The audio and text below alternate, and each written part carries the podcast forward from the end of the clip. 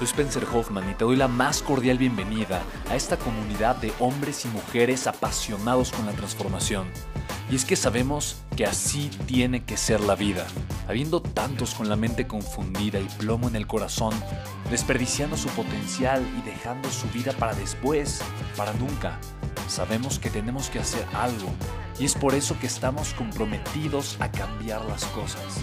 No somos uno más del montón y pasamos desapercibidos. No le hacemos caso al miedo ni huimos del dolor de pagar el precio. Y sobre todo, no cargamos con el pasado ni con el arrepentimiento porque vivimos en el presente. Creemos en la grandeza y la creamos.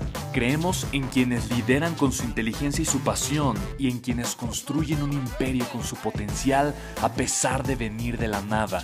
Aquellos que podemos llamar imprescindibles porque sabemos que ser uno de ellos es cambiar al mundo y dedicar la única vida que tenemos a construir un legado. Bienvenido a tu podcast, Una vida, un legado.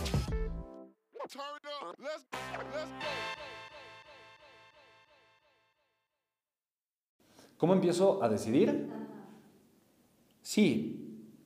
Así. O sea, me, encanta. ¿Y cómo, cómo empiezo a hacerlo? Así. Sí. O sea, aceptando. Yo creo que la autoimagen es donde sucede el cambio y la transformación de una persona.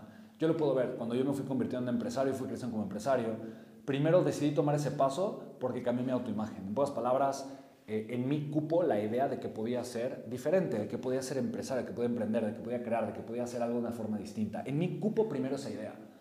Y eso es el poder de la autoimagen. Hay mucha filosofía eh, eh, y mucha literatura al respecto.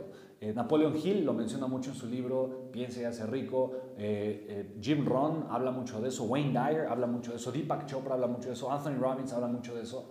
Y mencionan que el poder de la autosugestión es un poder extraordinario, porque la autosugestión significa que yo me meto ideas que creo y tomo como verdaderas y empiezo a vivir a partir de ellas. Eso es poderosísimo. Porque ahora eso quiere decir que yo puedo elegir cuáles son las ideas con las que yo voy a comenzar a vivir, que van a construir mi realidad. Porque de alguna manera no somos criaturas, o los seres humanos por lo general, no son personas que en el mundo actúan por autosugestión, pero actúan por una sugestión del medio ambiente. O sea, esas ideas que me forman y me llevan a actuar y a tomar decisiones no son mis ideas, pero son las ideas del gobierno, de mi familia, de la gente que me rodea, de mi círculo cercano, de la escuela en donde estuve, ¿no? de el compadre, la comadre, de la gente con la que estoy conviviendo constantemente. Acepto sus ideas, comienzo a pensar como ellos y por eso no es ninguna sorpresa que evidentemente empiezo a tener esos mismos resultados. Sin embargo, la pregunta es, ¿cuál es mi potencial? ¿Hasta dónde puedo llegar? ¿Qué es lo que puedo hacer? ¿Cuánto puedo crear como ser humano? ¿Cuál es tu límite? ¿Cuál es mi límite? Yo he descubierto que mientras más pienso, mientras más amplío mi pensamiento, mi forma de actuar cambia y mis resultados crecen. Y me doy cuenta que no hay un límite. El límite es el que vivo todos los días. El límite es la proyección de lo que soy, de lo que pienso y de lo que acepto el día de hoy. Vivo mi límite, pero por eso también trabajo todos los días en que ese límite crezca, en que ese límite sea diferente en que ese límite se amplíe para que de igual forma se amplíe mi horizonte. La perspectiva de vida me la da no lo que yo puedo hacer, pero lo que yo creo que puedo hacer. Y para mí es un ejemplo muy sencillo, es como si tú estás en una ciudad y tú estás parado en la calle y, entonces quieres, quieres saber qué pasa y qué está sucediendo en la ciudad y volteas a tu alrededor y ves calles, ves casas, ves edificios, ves algunos automóviles y ves gente.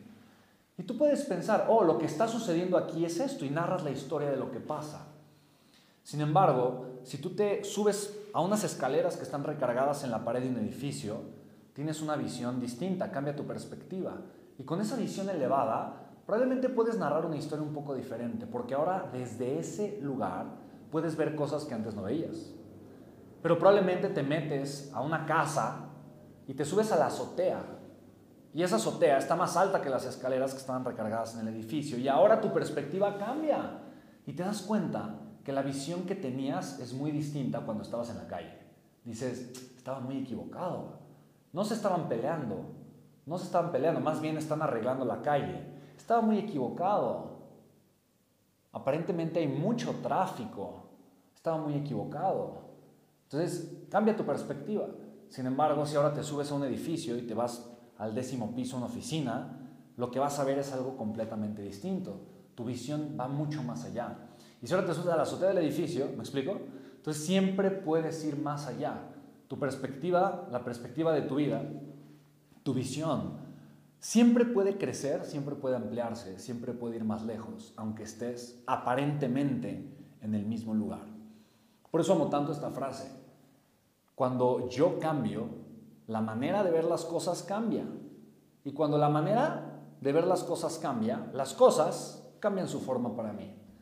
De tal manera que si yo crezco constantemente, cambio mi manera de pensar, estoy en el tren del crecimiento, de la autoeducación, de la autosugestión, evidentemente mi vida va a comenzar a tener resultados diferentes.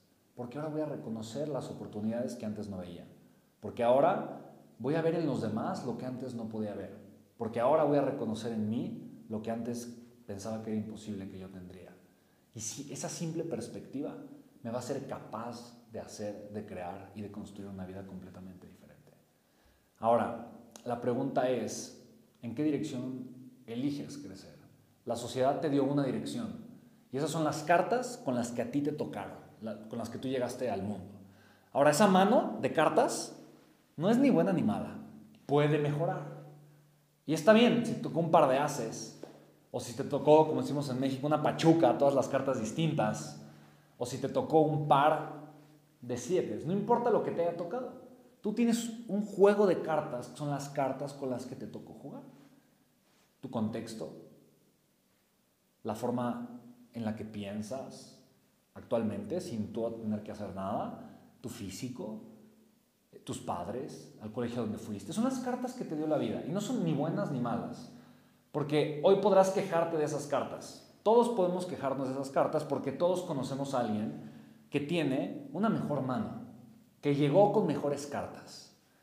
Pero eso también quiere decir una cosa, que las cartas que tú tienes son por mucho, por mucho mejores que las cartas que tienen miles de millones de personas, que probablemente no tienen acceso a la educación, no tienen acceso a agua potable, no tienen acceso a medicinas, que probablemente sufren de explotación sexual todos los días, que son víctimas de una red de trata de personas o que están traficando con ellas por sus órganos, o personas que a los 5 o 7 años, chiquitos, niños, reciben una, un arma y, y, y, tienen un rompimiento psicológico muy fuerte para ser soldados de una guerra civil, etcétera, etcétera, etcétera. Entonces, si tenemos una perspectiva realista, realista, las cartas que tú que me estás escuchando ahorita tienes, esas cartas son por mucho cartas privilegiadas. No puedes quejarte de la mano que tienes, porque la mano que tienes es maravillosa, es privilegiada. Hay miles de millones de personas que desearían desde lo más profundo de su corazón tener la mano que tú tienes el día de hoy. Entonces la pregunta no es cuáles son las cartas que te tocaron, pero ¿qué vas a hacer para mejorar esa mano? ¿Qué vas a hacer para pensar de una mejor manera? Para aspirar a algo más grande, para convertirte en una mejor persona y para subir, no importa en dónde estés, y ampliar la perspectiva que tienes, primero de ti, del potencial que tienes, de lo que puedes lograr, de lo que puedes crear, de la vida que tienes, del entorno que tienes y del legado que puedes construir. Es lo que más me puede apasionar.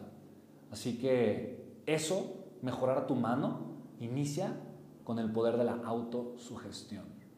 Si crees que puedes o crees que no puedes, tienes razón. Si crees que tienes potencial o crees que no tienes potencial, tienes razón. Si crees que lo vas a lograr o crees que es imposible, tienes razón. No se trata de lo que es, se trata de lo que crees. Porque, como bien dicen, lo que crees es evidentemente lo que estás creando. Así que revisa ahorita cuál es la creación que tienes tú en tu vida, lo que tú has creado. Porque eres el creador de tu realidad, te guste o no te guste.